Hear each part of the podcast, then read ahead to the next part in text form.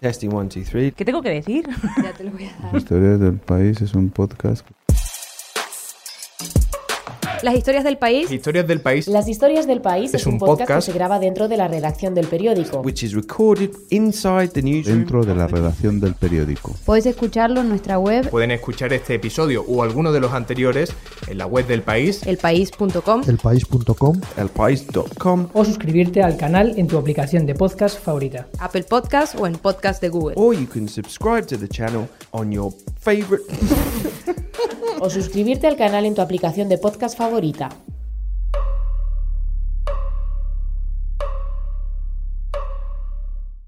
En este episodio de las historias del país nos vamos a dejar invadir por el espíritu estadounidense.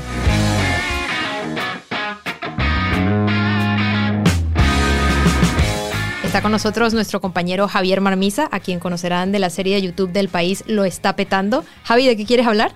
Pues esta semana vamos a hablar de la Super Bowl porque esta edición, la 53, está marcada más que nunca por las cifras. Cero son las posibilidades que Tom Brady, posiblemente el mejor jugador de fútbol americano de la historia, le da a retirarse a final de temporada. Tiene 41 años frente a los 24 de Jared Goff, su rival en los Rams. La diferencia entre ambos, 17 años, es la mayor de la historia entre dos grandes rivales de la Super Bowl. Es muy difícil encontrar un caso similar, pero si miramos al fútbol de aquí, encontraremos el caso de Buffon y de Marquinhos, que comparten la misma diferencia de edad y el vestuario del Paris Saint-Germain. Más cifras. Estas son las edades que tenían los compañeros de Brady cuando ganó su primera Super Bowl en 2002. Julian Edelman, 15 años. Rob Gronkowski, 12. Rex Burkhead, 10. Philip Dorset, 9. Y ojo al dato, Sonny Mitchell tenía solo 6 añitos. Seas fan de este curioso deporte o si es tu primera madrugada trasnochando para disfrutar de este hermoso y a veces incomprensible deporte, estás de suerte porque te vamos a explicar lo que no debes perderte para seguir el espectáculo que une frente al televisor a más de 103 millones de personas en todo el mundo. Únete al Snap porque comenzamos.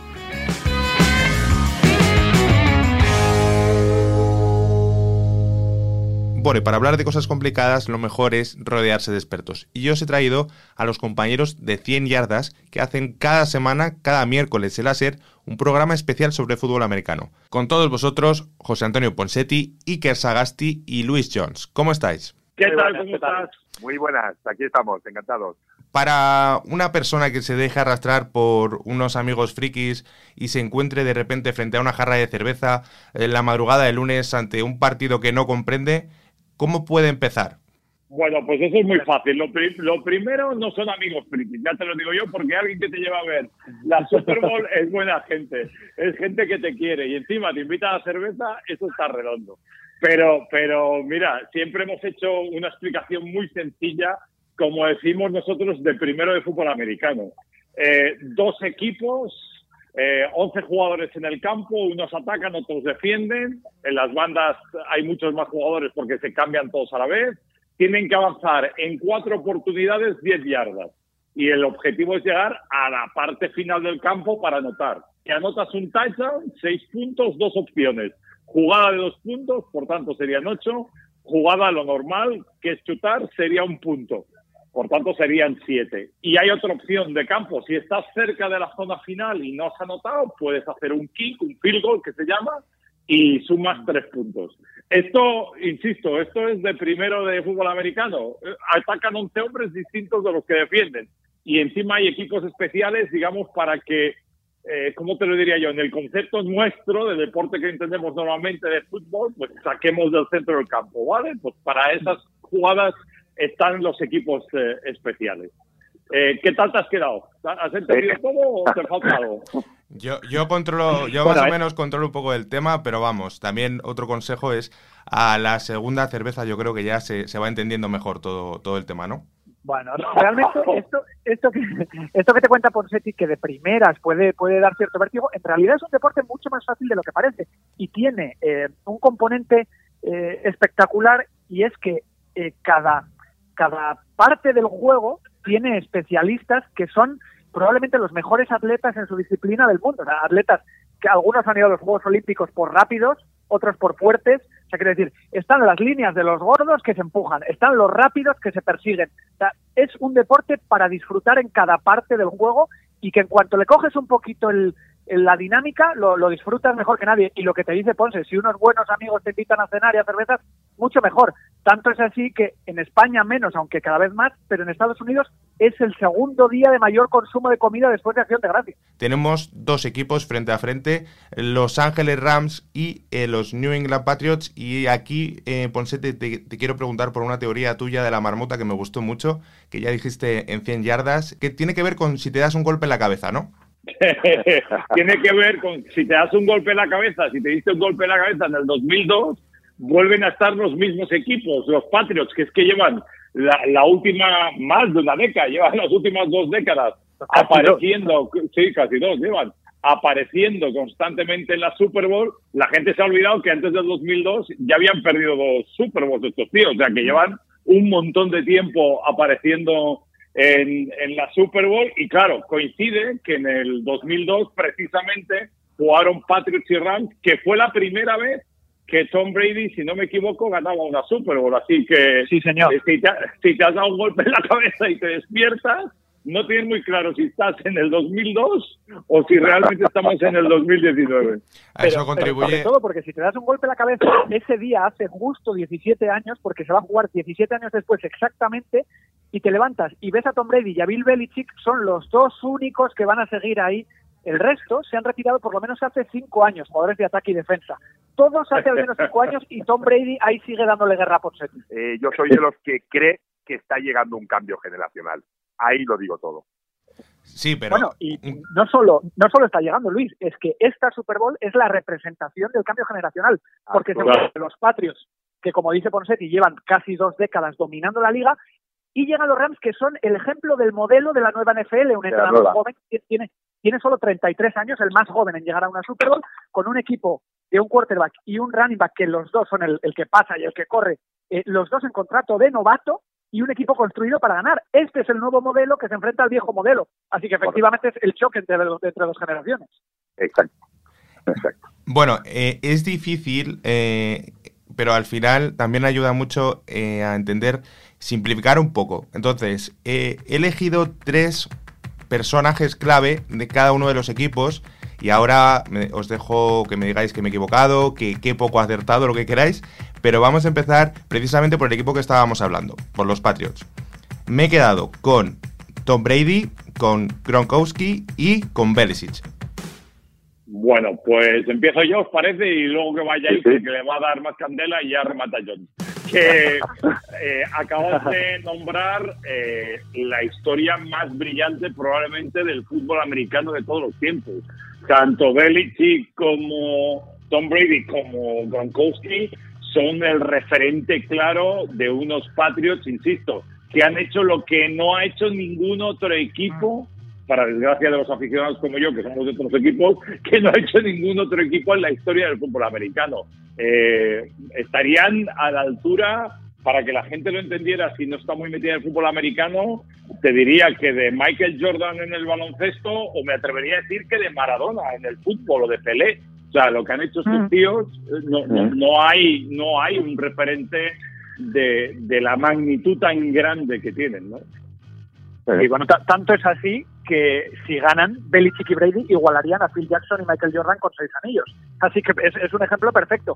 Recordamos que la franquicia que en la historia ha ganado más Super Bowls tiene seis, que son los Steelers. Estos dos tíos, ellos solos, conseguirían la sexta. O sea, estamos ante un partido que puede ser completamente histórico.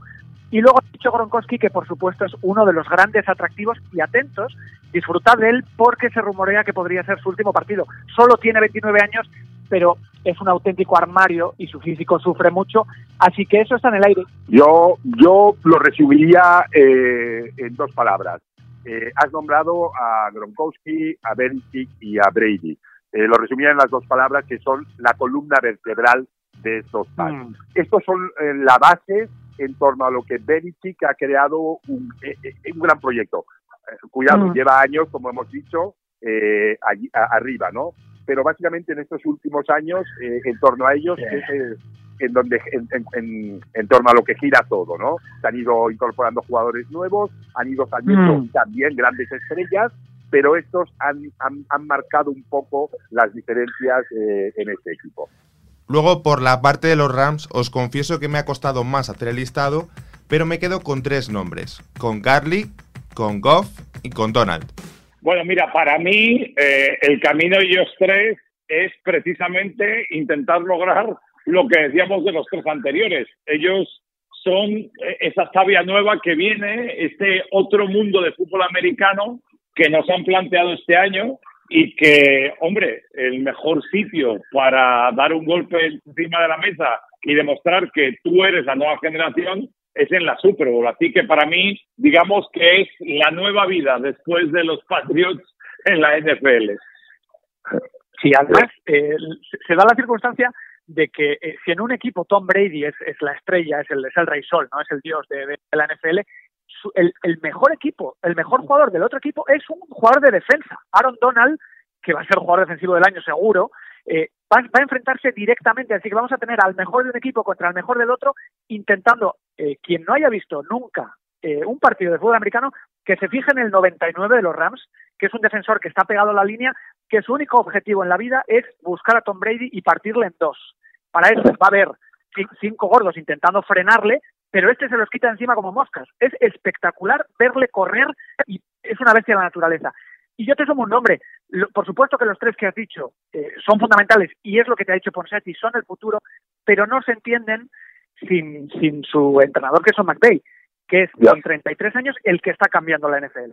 McVay es lo que hemos comentado, como hemos apuntado antes, esta nueva esta nueva era de la NFL.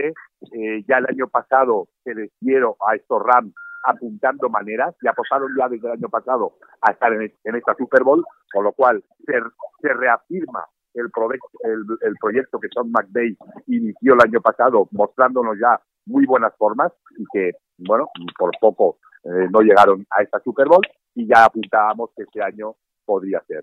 Pues ya hemos disfrutado de vuestras grandes dotes de analistas y ahora os vais a poner el chándal de la, de la apuesta. Me, me- me apetece mucho que os mojéis con un resultado. Yo que os sigo mucho, eh, me gusta eso de los porcentajes que tenéis. Pero hoy os voy a pedir ganador y si va a ser en tiempo, o sea, dentro del tiempo reglamentario o en la prórroga. Pues mira, molaría que llegasen a la prórroga, ya que estamos este año, que hemos vivido muchas prórrogas, yo creo que van a ganar los Rams y en la prórroga. Sí, eh, yo, claro, yo le voy a llevar la contraria a Ponsetti. Yo voy a decir que ganan los Patriots, que cierran su leyenda. Y, y la única, solo se ha jugado una prórroga en toda la historia de la Super Bowl. La jugaron los Patriots hace dos años y fue el partido más visto de la historia. Voy a decir que también, que es, es muy difícil, pero que hay prórroga. Además, porque si hay prórroga, hay una empresa de alitas de pollo en Estados Unidos, Buffalo Wings, que si hay prórroga regalará una ración de cinco alitas a todos los estadounidenses que la reclamen. Así que, ojito con eso. pues aquí somos dos a uno. ¿eh? Eh, voy con los Rams, voy a apostar por la nueva generación eh, del fútbol americano y me quedo con Rams en tiempo en tiempo normal. Yo sí que no voy a prórroga. Yo creo que eh, el Aaron Donald cumplirá su objetivo y acabará esto pronto. Muchísimas gracias compañeros por prestarnos vuestro tiempo y estaremos muy atentos a- al, tanto al partido como al resumen que haréis, como siempre, en la semana después de la Super Bowl. Gracias. Gracias, Gracias a vosotros. Gracias a vosotros.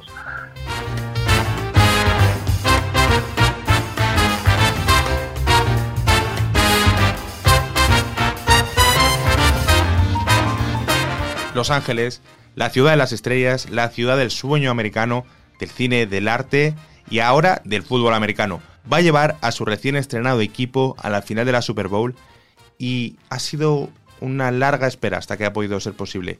Quiero entrevistar a nuestro compañero de Los Ángeles, Pablo Sandoval, para que nos cuente cómo se ha digerido la irrupción de los Rams en Los Ángeles.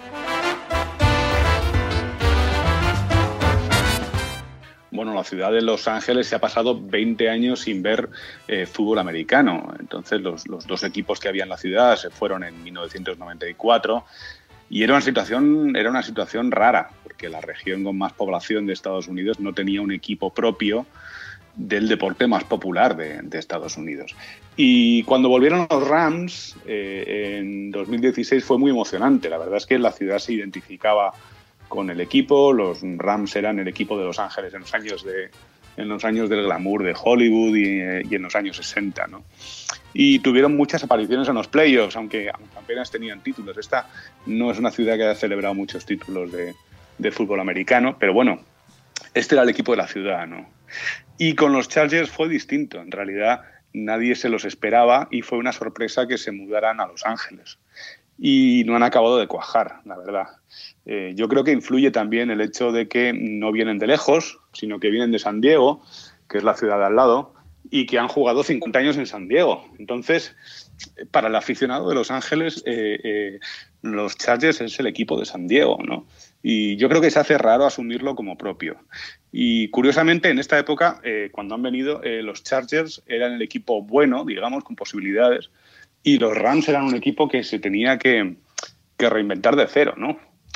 pero la conexión de la gente con los Rams es mucho más intensa. La verdad es que el, equipo de Los Ángeles son los Rams, sin duda.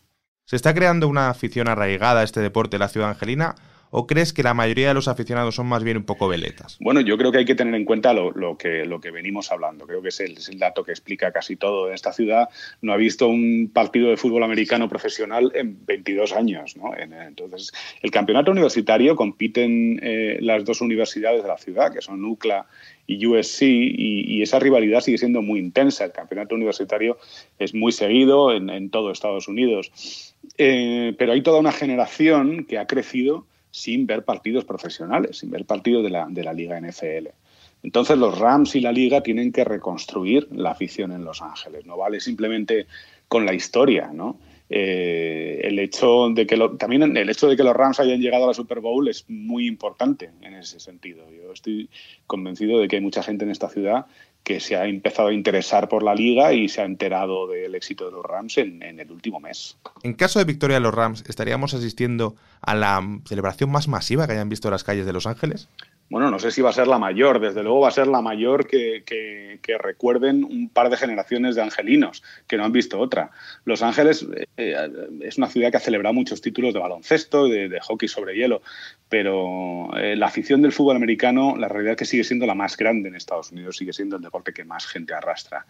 Y la última vez que Los Ángeles vivió una celebración de la Super Bowl fue la de los Raiders de 1984. Entonces, Así que, dado el tiempo que ha pasado, seguramente sí será de, lo más grande que se haya visto en esta ciudad en celebraciones deportivas. Aún así, bueno, también habrá que ver cómo pesa lo que hablamos antes, el hecho de que eh, eh, la afición de los Rams se esté construyendo poco a poco, pero bueno, digamos que como afición al fútbol americano sí se puede esperar una, una celebración importante en Los Ángeles.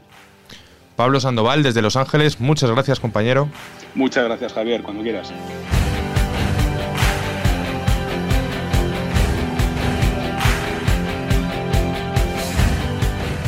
Pues si no lo sabíais, aquí en España efectivamente también se juega y mucho al fútbol americano. Y hemos traído a miembros de los Osos de Rivas, un equipo local de Madrid que juega en la Serie A. Y voy a hablar primero con su entrenador, Jesús Sánchez. ¿Cómo estás? Eh, muy bien, Javi. Gracias por invitarnos. Eh, vienes de México y tu llegada a los Osos de Rivas viene primero como jugador y ahora has pasado a ser el entrenador del equipo. Sí, así es. México es una de las grandes potencias en uh, fútbol americano universitario y, tuve la oportunidad en el 2000 de, jugar para, Osos. Y estuve varias temporadas aquí, después eh, volví a México, luego en 2011 volví de nuevo como entrenador ya a España en un equipo de Asturias y en 2016 eh, vuelvo a, Osos como, como entrenador principal. El fútbol americano en España durante unos, unos años estuvo un poco estancado y, no crecía, pero vamos a decir que de, cuatro años para acá sí que ha habido un, un boom, eh, no nada más a nivel de equipo, sino el nivel ha mejorado muchísimo. ¿Qué es lo que atrae principalmente a un, a un niño o a un adolescente? Incluso eh, ya, ya hay equipos femeninos eh, a, iniciarse en este deporte. Yo creo que, que para los que no conocen el deporte, pues lo, lo, lo que más les atrae es, es la, lo espectacular de, de la equipación, ¿no? Le- el casco, los shoulders, eh, los colores de los equipos, ¿no? Todo eso es, es eh, lo primero que, que les atrae cuando no conocen el deporte. Luego, afortunadamente, pues con los medios hay mucha información y es fácil que cualquier chico en el móvil entre y vea un video de fútbol americano y, y siempre hay, hay videos de, de- de highlights, ¿no? Con estas jugadas espectaculares donde se ven grandes, grandes pases, grandes catches, grandes carreras. Entonces, el deporte en sí es muy espectacular. Además de, de la equipación, el, el- el deporte es espectacular y eso hace que la gente se enganche. Y sí que hay una parte de miedo a la hora de, de acercarse a este deporte, sobre todo por el tema de las conmociones cerebrales. No sé si tú como jugador llegaste a, a sufrir alguna y si las reglas del juego han avanzado para intentar evitar estos casos, sobre todo. Eh, sí, yo sí, sí sufrí conmociones, también por la posición que yo jugaba. Las reglas y la tecnología, los cascos han evolucionado muchísimo. Eh, hay mucho menos riesgo también porque la técnica también ahora es diferente. Los entrenadores intentamos eh, enseñar de forma de la forma más segura para los jugadores y sí hay miedo al principio, pero no tanto de los jugadores, sino más bien de los padres. Los padres son los que realmente tienen miedo de que de que a sus hijos les pueda les pueda suceder algo. Los chicos la verdad es que son entregados y en, en edades jóvenes no miden el, el peligro y mucho menos piensan en el futuro de su cabeza, ¿no? Eh, pero pues nosotros intentamos hacer eh, hablar primero con los padres, explicar nuestros métodos, ¿no? Y, y- y trabajar con los chicos de una forma segura y progresiva. Muchísimas gracias, Jesús. Nada, Javi, a ustedes.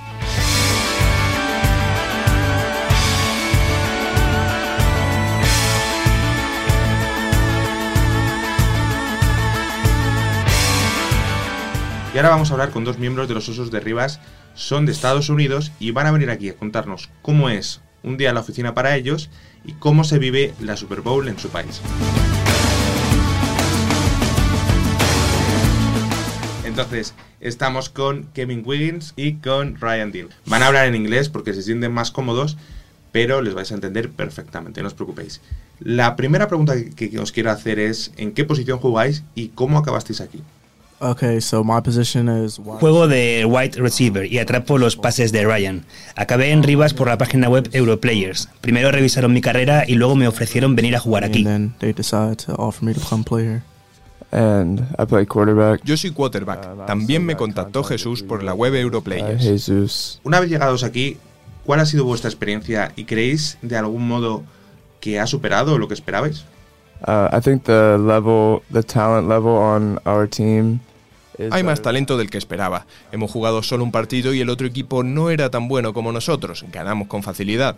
Hay más talento del que esperaba en España, sin duda. ¿Cómo es un día en Estados Unidos cuando hay Super Bowl? ¿Se para todo el país? Em, ¿Faltarías al trabajo? ¿Faltarías a clase? Well, it's usually on a Sunday, so you don't have school or anything. Suele ser un domingo, así que no hay que trabajar ni ir a clase. Pero es muy importante, todo el país lo ve. Una cosa que es muy famosa de la Super Bowl son los anuncios. Son muy caros por la cantidad de gente que los está viendo. Es un evento muy grande en Estados Unidos. So the Super Bowl is- a really big thing in the States. De cara a esta Super Bowl, ¿con quién vais? ¿Con los Rams o con los Patriots? I'm tired of seeing Tom Brady win. Estoy cansado de ver ganar a Tom Brady. Sería guay ver ganar a alguien más. Y Jared Goff ha estado jugando muy bien este año. Y los Rams son muy buenos, así que me gustaría verlos ganar la Super Bowl. really good, so I would like to see them win the Super Bowl. Yeah, I want the Rams to win too. I can't stand the Patriots. Sí, yo no soporto a los Patriots. Quiero que ganen los Rams. Tienen buena defensa para detener a los Patriots. 28-24, ganan los Rams. Bueno, me he encontrado dos estadounidenses que odian a los Patriots, que no es algo difícil, por lo que tengo entendido.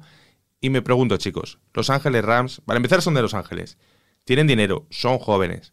¿Creéis que tienen la posibilidad de convertirse en el nuevo equipo más odiado de América? Yes. Um, they spent a lot of money on getting a lot of. Sí, gastaron mucho dinero en jugadores en la pretemporada. Son muy jóvenes y buenos. Mejorarán con el tiempo y con la experiencia. Solo llevan dos años y ya están en la Super Bowl. Mejorarán. Um, so they only will get better with time. I think the opposite. I think they're gonna fall. Yo pienso lo contrario, se van a desmoronar. Gastaron mucho dinero en los últimos dos años, pero eso no durará mucho. Si no renuevan a Jared Goff y se va, tendrán que pagar por mucha gente en defensa. Creo que esto solo les durará unos dos años más. I think this will only last maybe another two years at the most.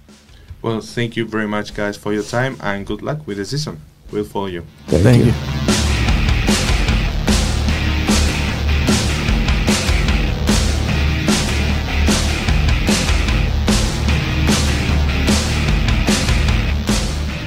Javier Marmisa ha sido el encargado esta semana de enseñarnos un poco más de este espectáculo deportivo estadounidense, de la Super Bowl en las historias del país. Nos devuelve ya los micros, ¿verdad Javier? Todos vuestros compañeros. Por último vamos a recordar cuándo es este encuentro entre los Rams y los Patriots. Bueno, lo podréis disfrutar de la madrugada del domingo al lunes a partir de las doce y media. Igual por un día podemos hacer una cena tardía y meternos una buena hamburguesa americana. Hace falta, hace falta también un poquito de café y se aguanta de maravilla. Seguro que sí. Mi nombre es Verónica Figueroa. Escuchaban ahí también a José Juan Morales y esta, que es una producción de El País, se puede oír en nuestra página web, elpaís.com, o también suscribirse a través de su aplicación de podcast favorita. El canal se llama Las Historias del País. Muchas gracias, Javier. Hasta luego.